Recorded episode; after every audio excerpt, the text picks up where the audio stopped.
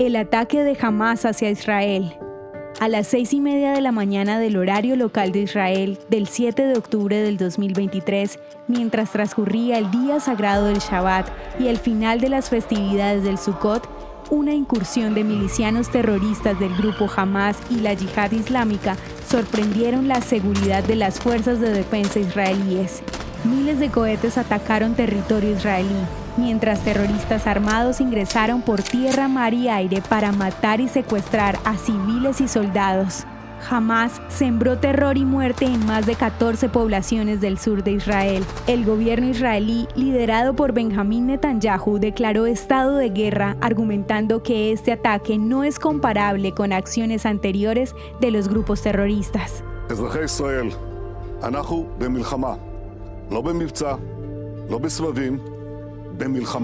Luego de tres días de ataques continuos, se han lanzado más de 3.200 misiles hacia Israel, causando daños considerables y centenares de víctimas.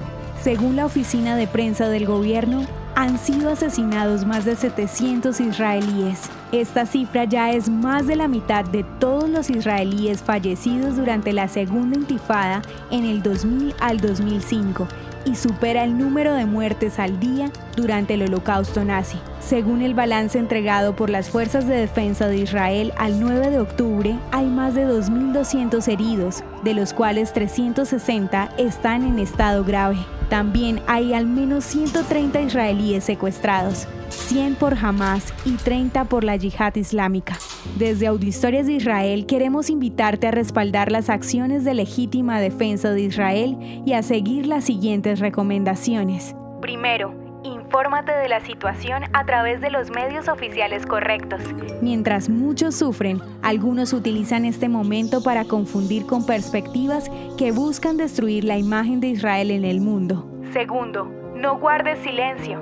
Muestra tu solidaridad y apoyo con el pueblo judío y pone en práctica el conocimiento adquirido a través de audiohistorias. Este es un buen momento para hablar con verdad y fundamentos acerca de la historia y aporte de Israel al mundo. Tercero, oremos por la paz de Israel, por protección para quienes están en peligro, por los secuestrados, por las familias de las víctimas.